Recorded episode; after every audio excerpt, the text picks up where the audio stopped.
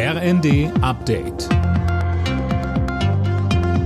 Stündlich neu. Auf den Punkt informiert. Ich bin Imme Kasten.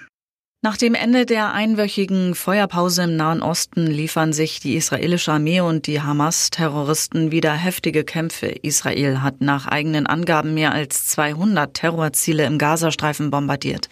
Christiane Hampe. Ja, ein Regierungssprecher hat eine martialische Ankündigung gemacht. Die Hamas werde jetzt die, Zitat, Mutter aller Schläge einstecken.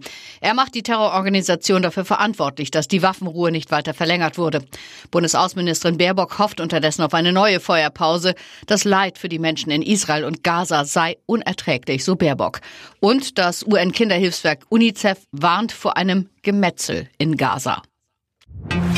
Bei der Weltklimakonferenz in Dubai hält Bundeskanzler Scholz heute eine Rede. Seit gestern ist er vor Ort und hat gleich zu Beginn den Startschuss für den Klimaclub gegeben, einen Zusammenschluss von über 30 Staaten, die beim Klimaschutz vorangehen wollen. Scholz sagt, es sind viele Länder auch aus dem globalen Süden dabei. Für mich ein Zeichen, dass es ein großes, breites Interesse gibt, auf diese Art und Weise etwas für Klimaschutz zu tun und dafür zu sorgen, dass wir mit guten wirtschaftlichen Perspektiven, aber ohne das Klima zu schädigen, auf diesem Planeten gemeinsam leben können. Um die Lücken im Haushalt zu schließen, setzt Bundesfinanzminister Lindner auf Einsparungen in den Bereichen Soziales und internationale Klimafinanzierung.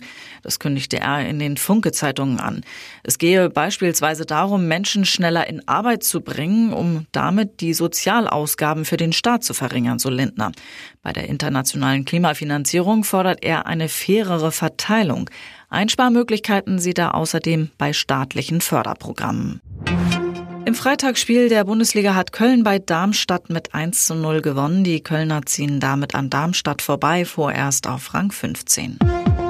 Alle Nachrichten auf rnd.de